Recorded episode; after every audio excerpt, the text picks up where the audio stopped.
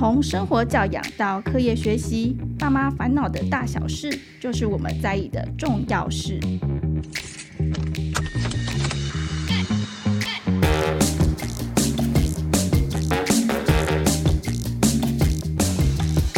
欢迎收听《亲子天下》，爸妈烦什么？我是主持人、亲子天下媒体中心记者李佩璇。大家还适应开学吗？就是我的小朋友，他现在就是开学之后，他上幼儿园，然后 就是反正就是有各种大大小小，就然后，大家也知道，就是分离焦虑啊什么。但是我上次就是有跟志恒老师这边就是聊天之后，我就觉得我现在很珍惜小孩这个阶段，对，所以尤其是家有青春期的小孩哦，身心可能都在登短廊。但这个时候难免都是有一些口角冲突啦，毕竟刚开学要适应的事情很多嘛，真的这摩擦也会变多。那其实上次呢，邀请到志恒老师就讲这个学龄国小阶段这种前青春期的准备啊，当孩子开始有自己的意识跑出来的时候，家长该怎么这个心态上要调整？我、哦、这收获很多，所以今天我们再次邀请到陈志恒智商心理师来跟我们分享，就是说当孩子真的进入所谓这个青春期的风暴，我们要怎么做呢？让我们欢迎志恒老师。Hello，佩璇好，各位听众朋友，大家好，我是志恒。呃，对，志恒老师，我们刚刚才在聊，因为志恒老师小朋友现在四岁，然后我的小孩两岁，我们就互相取暖，说我们要珍惜现在的时光。真的，真的，因为像像呃比较小孩子都会黏着爸妈嘛，那我像我们家生一个也没有手足，然后也没有机会带出去玩，就会一直黏着我们，我就觉得很烦呐、啊。你就自己可以自己玩的啊，哈，自己玩积木，就明明可以自己玩，干嘛一定要我在你旁边？然后我稍微没注意你，然后他就会说：“爸爸，你都没有在陪我。”然后我就得好好好，我在看着你，然后就觉得很烦。然后这个时候我就会提醒自己，呃，现在他还要你陪，以后他连你看他一眼，他可能都会叫你滚。对，因为志恒老师自己有这种十几年的那个辅导老师的经验，所以他对于这种孩子在这个青春期的状况。对，面临会讲出什么样子的话，就是会有什么心情哦，他真的很了解，所以今天特别请志恒老师来跟我们分享这个。那其实刚刚志恒老师就有讲到说，明明小时候很亲近啊，做什么事情都要我陪，像我女儿现在是洗澡指定要爸爸，然后睡觉一定要妈妈。你有时候就觉得很烦，但是但是就是为什么小时候这个小可爱长大就变了一个人啊？志恒老师怎么办？是。这个是正常现象了哈，就是就是孩子到了青春期，那青春期我们先界定一下，青春期就是我们的第二性征开始发展，以生理上面来讲，第二性征开始发展，这个时候青春就开始进入到青春期。那随着第二性征的发展，我们呢啊体内的荷尔蒙这些分泌，然后再加上我们的大脑，我们孩子的大脑会处在一个风暴状态，所以我们说青春期的大脑像工地一样正在施工。那因为是施工，所以敲敲打打，所以它是里面是非常混乱的。所以青春期孩子啊，在生生生理上面有这些转变，那在心理上面就会呈现他们是高度混乱、情绪风暴、起伏不定。再加上这个阶段的孩子正要迈向独立、迈向成年，所以他们会很急着要争取自己独立自主的空间。所以呢，情绪起伏不定，讲话就会很暴怒。再加上他们要争取自己的做决定的空间，所以呢，表达起来就会让大人感觉到很受不了，好像很叛逆。所以青春期又有一个别名叫做叛逆期嘛。可是事实上，那是因为孩子情绪起伏很大，他用比较暴冲、比较强烈的情绪去表达他的诉求，让我们感觉到好像他在作对，好像他在对立反抗。可是事实上，他是在为自己独立自主在做准备。那呃，之前呢，我以前在学校任教的时候，我就遇过一个状况哈，有一个妈妈，她呢来处理孩子的事情。那她的孩子在学校里面就是呃跟同学发生了一些冲突就对了。那这个妈妈被邀请来呢，我们跟她谈啊，也跟孩子谈。谈完了之后呢，好，那我准备要离开了，妈妈要带着孩子离开。这个时候，妈妈突然转头转过头来，然后跟呢小孩讲说，跟老师说谢谢啊。然后这个孩子呢，完全不理妈妈。然后妈妈就开始继续说：“你这孩子怎么回事？叫你说谢谢怎么不谢谢？要有礼貌啊！赶快说谢谢啊！跟老师说谢谢啊！你怎么动都不动？”那越这么讲，那个孩子的脸就越臭，完全不想看妈妈，然后一直人就直接往门口就走了。然后这妈妈很无奈的跟我讲说：“老师，他以前不是这样子诶，他以前很乖的，他以前很懂事的，他以前很很很有礼貌的。”好，那我也是摇摇头，苦笑一下哈。可是呢，事实上是这样子的哈，确实，孩子到了青春期这个阶段，大人看到的面貌就会跟在儿童期有很大的不一样。可是不是孩子没礼貌哦，因为这孩子其实私底下跟我互动，他是很有礼貌、很有很成熟，而且很体贴的。但是当他妈妈越要要求他要打招呼、有礼貌的时候，这个孩子就越不想要。所以你看，就很很好玩的状况就在这边产生了，对不对？但是如果这个妈妈她懂青春期孩子的特性，她不要在那个当下就要求命令孩子说一定要呃就是打招呼，或者呢，她可以立刻稳住自己。好，知道说，哎，孩子不愿意做，好吧，先在这里放过他，因为这个时候他很需要面子。那么呢，我们就放过他。那事后我再跟他好好提醒，那基本上就会呃，就是减少或避免了一场亲子风暴了。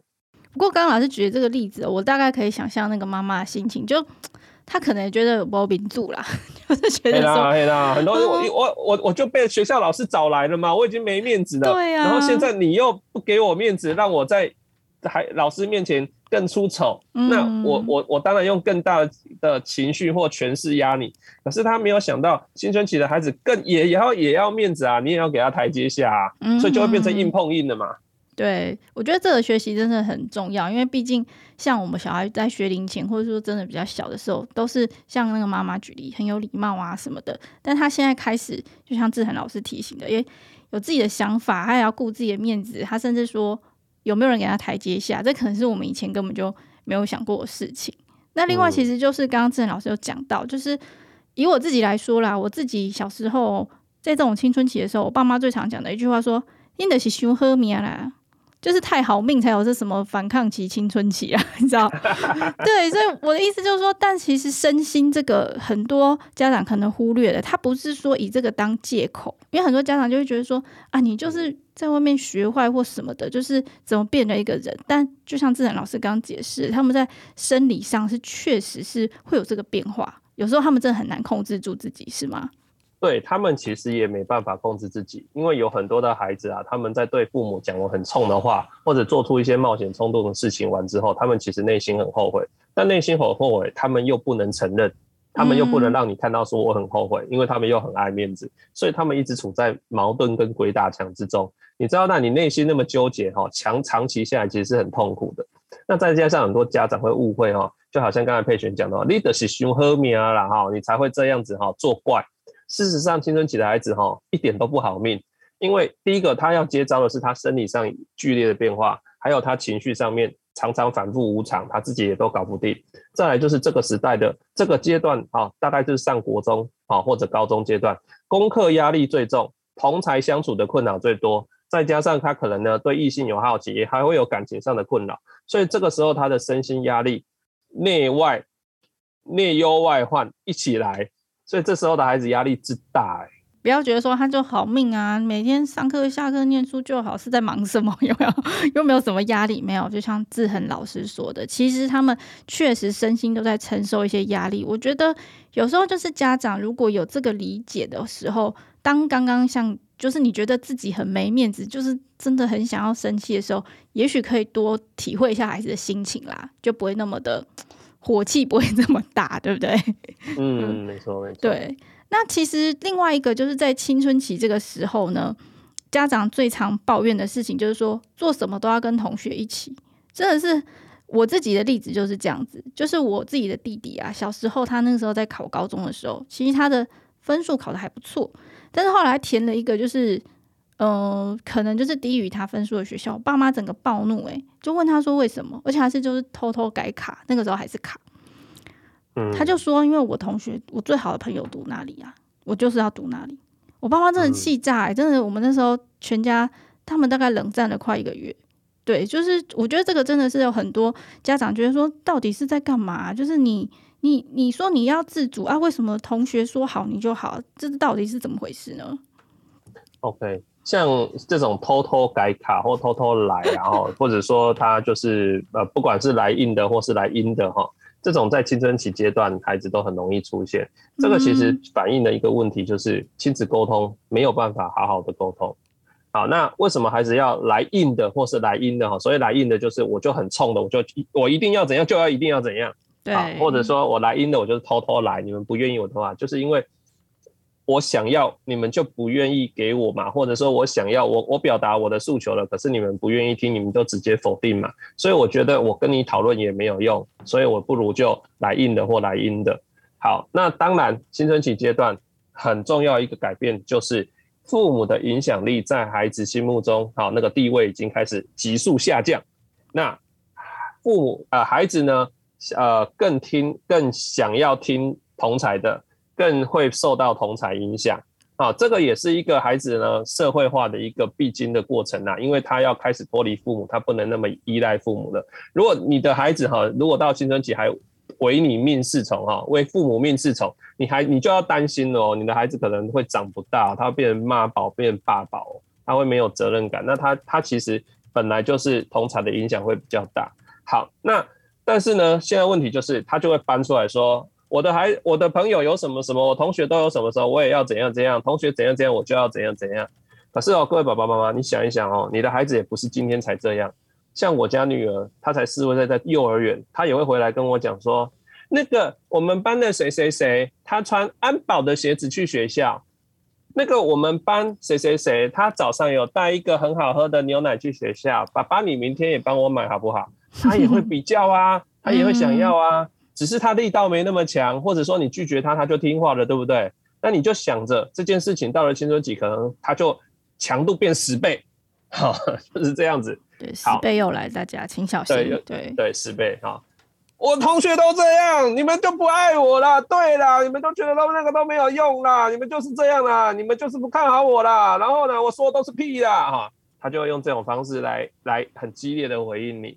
好，那这个时候我们就会被激怒了。好，那。呃，这个时候最重要的事情哈，还是一样啊。父母自己要先安顿自己的情绪，然后你安顿情绪之后，然后也等待孩子他的情绪也比较缓和，火没有这么大的时候，在事后找孩子去讨论这件事情。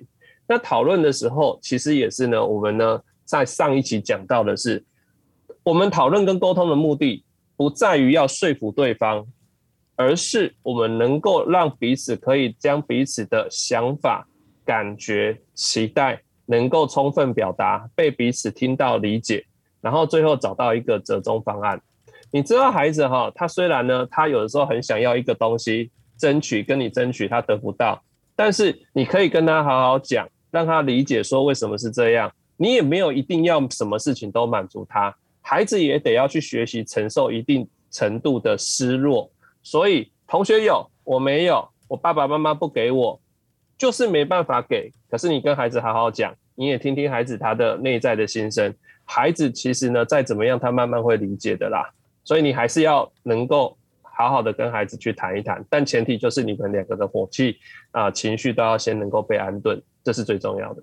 其实刚刚老师讲到，就是说好好讲这件事情，我觉得可能对很多爸妈来说，第一关就是他不肯讲，因为其实像刚刚老师讲这种来阴的有没有？尤其是家长会想说，难道？他来阴的，就是说，可能我们之前有一些我不想让他做的事情，我觉得这样不好的事情啊，他就来阴的。难道以后他做什么说什么，我都要让他予取予求吗？啊，我不让他做，他又给我来阴的，啊，又不肯讲，该怎么办？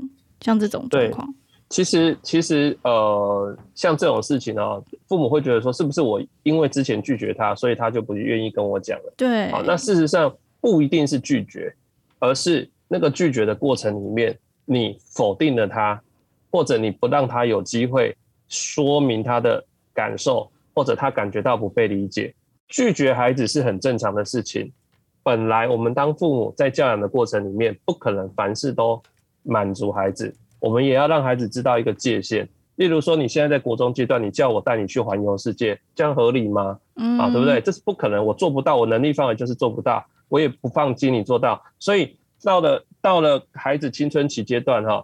呃，我刚刚讲说要管大放小，对不对？好，就是管大的放小，那不代表都不管哦。也就是说，我们大范围规范还是要有，让孩子清楚规范。那那规范就是我的极限，我能够允许你的极限。所以也就是说，我们对孩子还是有要求，该拒绝还是会拒绝。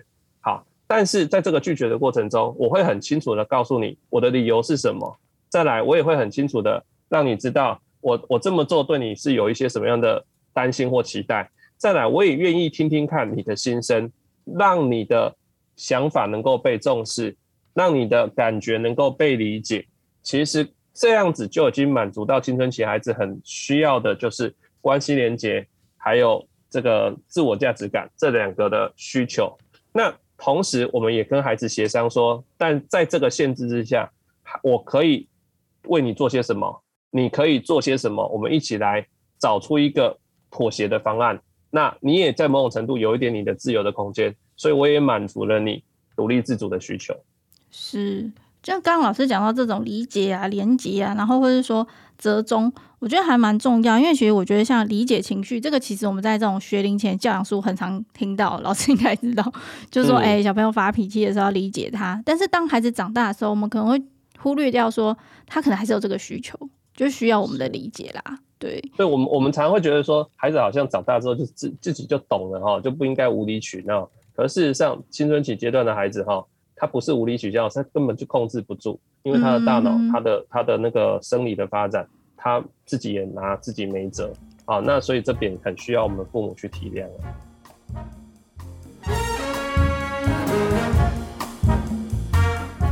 那接下来这个问题其实是哈，我自己看到它是两个议题，一个就是三 C。一个是恋爱，嗯、但是这两个东西很常伴随青春期的这种风暴一起出现哦，家长简直觉得要发疯了，就是就是很多问题综合起来。那我们先来讲第一个，因为其实到这个现在这个青春期的年纪，孩子可能开始会对呃亲密关系啊，或者说感情啊、爱情啊这种开始会有兴趣，异性啊或者怎么样。那这个时候家长就会非常担心啊，有的比较夸张的说，哦，我今天就惊这阿公阿妈，就是很怕小孩超出那个界限。但是虽然心里知道说他们现在这个年纪会有这样子的好奇兴趣是自然的，那想请教老师说，当你发现说，哎，孩子好像怎么就是对其他的异性或者说开始对爱情有兴趣，我该怎么样跟他沟通嘛？我可以先做什么准备？好，呃，在你发现这件事情之前，你就已经要跟孩子做沟通了。啊，也就是说，情感议题哈，情感教育、亲密关系的教育、爱情的教育啊，像这种啊，或是呢性教育这件事情是越早开始越好。在孩子慢慢懂事，你就要跟他谈。国内外的研究都发现哈，越早跟孩子谈性啊、情感、亲密交往这些事情，越能够避免孩子呢过早发生不不安全的性行为。你也可以比较能够避免提早当阿公阿妈。对，大家最担心的就是这个。但是我们的父母常常有一个迷思，就是我会不会提早跟他谈？不谈还好，谈了他就懂了，懂了就会去做。不会的，不是的，你不跟他谈，他就会用他的方式去懂。那用到他的方式就是地下的方式，例如说他就会从网络上面去得到一些不正确的性知识，或者同学之间口耳相传那些很夸张的，或从那些啊新三色的影片之中去得到。那那些东西反而呢会让他呢不知道。要能够自我保护，或是去没有办法学到尊重他人，所以提早跟孩子谈这件事是重要的。那提早跟孩子谈这件事，还有一个意味就是说，我在让你知道，谈情感这件事，在我们的亲子关系或我们在家里面，它是可以被允许的，它是公开的，它并不是一个神秘禁忌的话题。所以一旦你对某个异性有兴趣，你想要谈恋爱的，你想要交男女朋友，甚至你已经有对象了，你都可以来跟爸爸妈妈讲。爸爸妈妈呢都很愿意跟你聊，我们不会呢拒绝你，不会否定你，我们会愿意跟你讨论这件事。可是如果你让孩子感觉到，诶，谈这件事是一个禁忌，甚至呢，我一开始就跟你讲明了，大上大学之前不准谈恋爱，那孩子生命会为自己找出口哈。孩子他还会他他会谈的，还是会去谈哦，会会对异性好奇，他不会就不不不好奇的哈。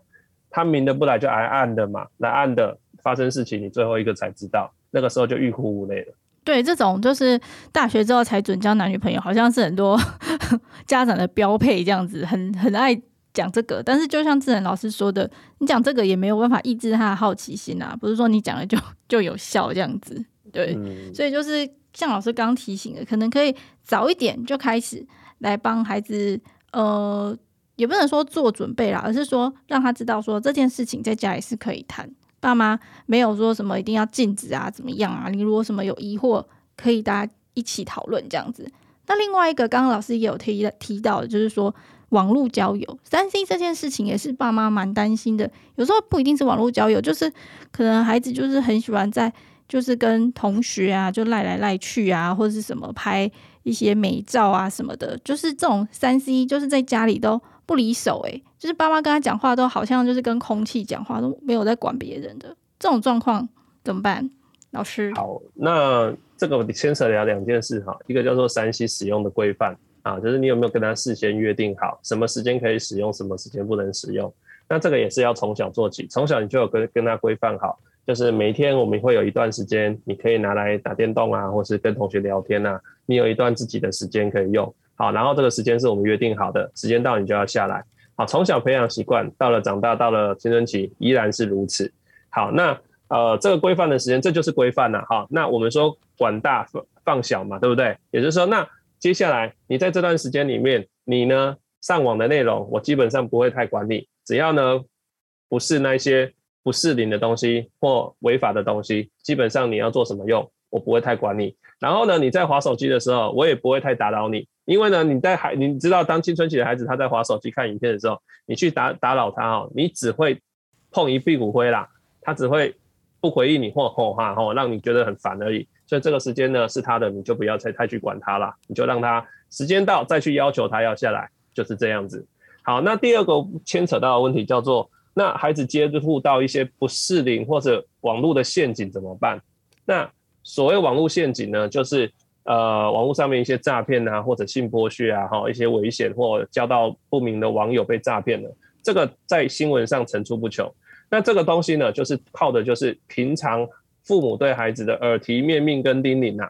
那耳提面命跟叮咛呢，呃，很多父母就会想说呢，啊，每次上网前就要跟他叮咛一下，叮咛一下。可是这样问题就来了，青春期孩子最讨厌你碎念了。好，对，好，所以怎么办呢？我觉得最好的方法就是呢，机会教育。那机会教育就是，哎，例如说你们呢有看到哎一个新闻。新闻报道正在报道，哎，某某人呢被诈骗了，然后你就可以趁机跟他讲一下，哎，你有看到这个新闻吗？你有什么想法吗？好，那你你在网络上有遇过这样的事情吗？那你怎么办？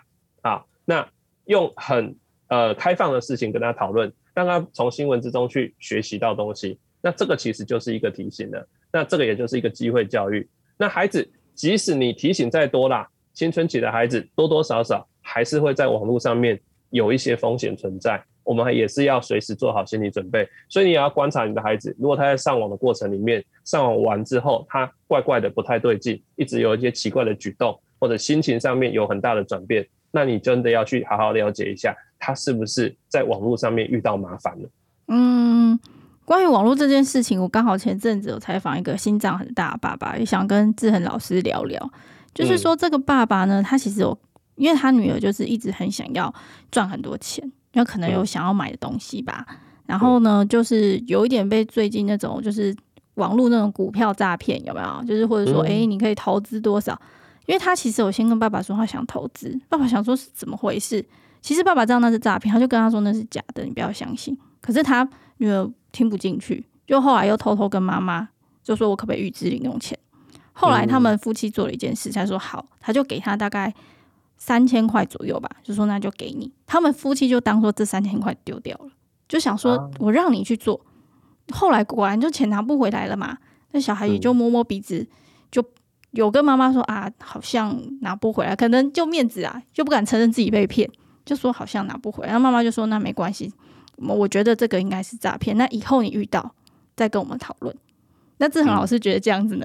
嗯、我是觉得爸妈心脏很大啦。我觉得这不失是一个好方式。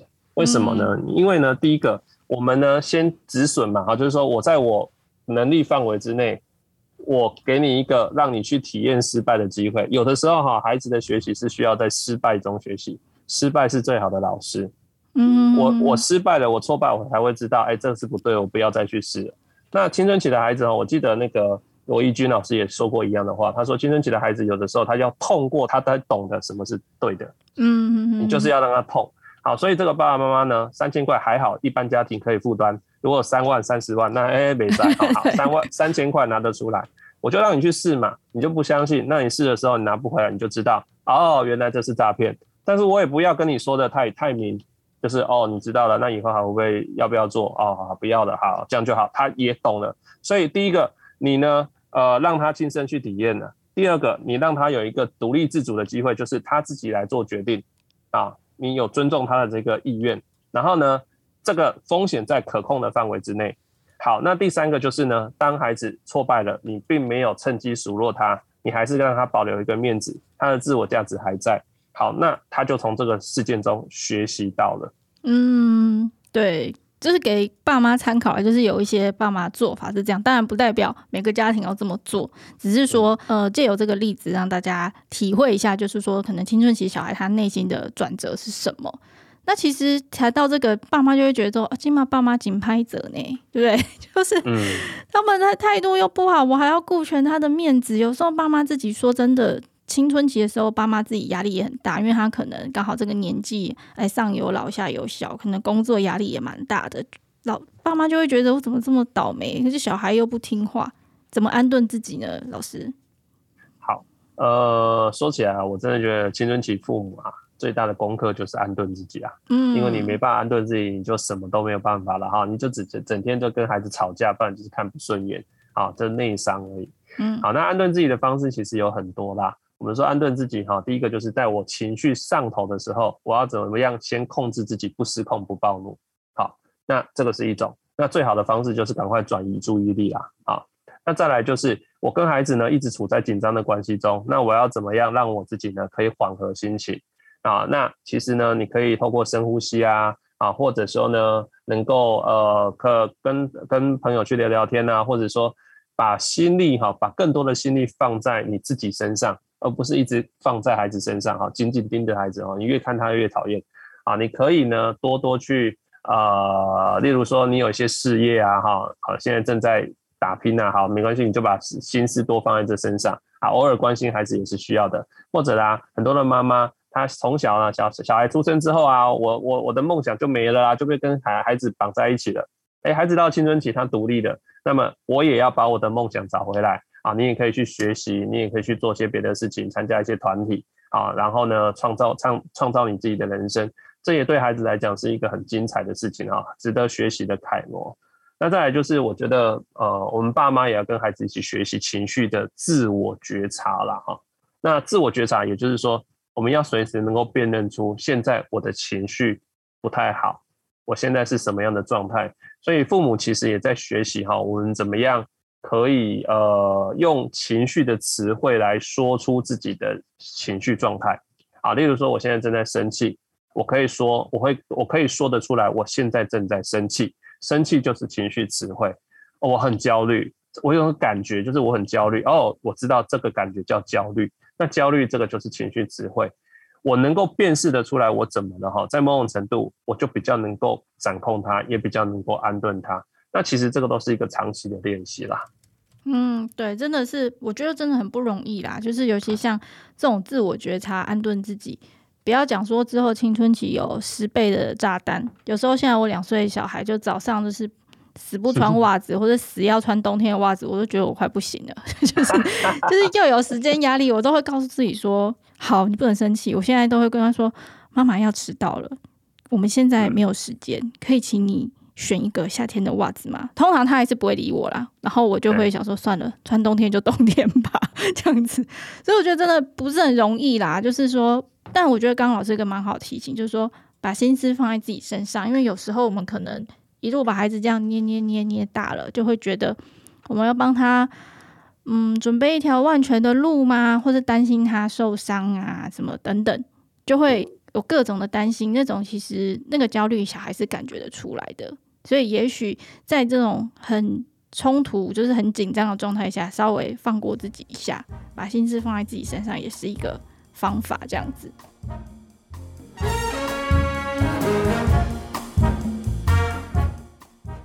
那最后就是时间差不多了，我知道大家一定觉得听不过瘾，我们要暂时留一个逗号，等一下还有更精彩的可以跟大家分享。但我们先请志恒老师帮我们做一个小结，就是说。在这种青春期风暴的时候呢，家长可以怎么样跟孩子沟通？好，呃，青春期跟青春期孩子沟通的方法哈，还有法门非常非常多啊。那事实上，哦，要倾听，要同理，要尊重，然后要懂得问对问题，要看要看好时机。但是呢，这些说这些话之前啊，最最最最重要的关键就是先安顿跟调整好自己的情绪。先确保自己是在心平气和之下，再去跟孩子沟通，而不是在火冒三丈的时候话说出来，这个说出来就回不去喽。接下来就是火爆场面就出来了，那你可能就是一直在破坏亲子关系。所以呢，先让自己安顿好之后，再来想想我这个时候要不要说话，要说话的话说些什么，万一孩子回什么时候，我可以怎么做。那你只要是心平气和的，基本上在沟通上面就会比较顺利一点，也会比较相安无事啦。对，所以我觉得老师今天讲的都是一些原则跟重点，每个孩子的状况可能不太一样，但我想家长如果先安顿自己，心平气和，后面你第一步做对了，后面就会顺利一点哦。那我这边也帮老师做一个重点回顾，这样子就是提醒家长在跟青春期孩子相处的时候呢，第一步你可能。心平气和，先安顿自己，自我觉察一下。如果真的觉得快受不了，很生气，那个火真的要烧起来，要爆炸，也许暂时我们先离开一下，或者暂停一下，不要现在立刻就跟孩子讨论这些事情，也许也是个办法。那第二个就是，我们可能在青春期里面常会提到一些情感教育、恋爱呀、三 C 的问题啊，用手机啊、打电动啊这些事情，可能到青春期来解决有一点晚啦。但是就是说，早点开始，让孩子知道说。嗯、呃，这件事情是可以跟你讨论的。那三 C 使用的规范，也许我们可以早一点开始，让知道孩子知道说，这段时间我可以自由的用，但是就是这段时间这样子。最后呢，就是我觉得对我来说啦，我觉得有点困难，就是说你要记得孩子是一个嗯、完整的个体，你要给他一个台阶下。就是当孩子就像刚刚说，他试错错了之后呢，也不要落井下石，说就咖喱贡哈，炸的咖喱贡。这种就是可能好不容易有一个学习的机会啊，孩子就因为情绪方面就更不想要听，也是有点可惜。所以这三点给大家提供参考。那很想要再听听看志恒老师对这个青春期孩子的一些解析啊，然后告诉家长怎么做的话呢，欢迎可以加入亲子天下呢，跟陈志恒老师联手打造一个线上课程。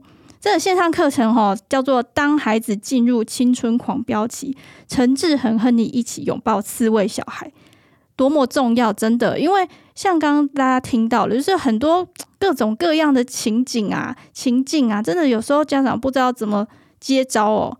那志恒老师这套课程就是有很多的情境，告诉他说：“哎，你可以这样做，A、B、C，可以这样做，一二三。”我觉得，不管是说你有没有学到这些。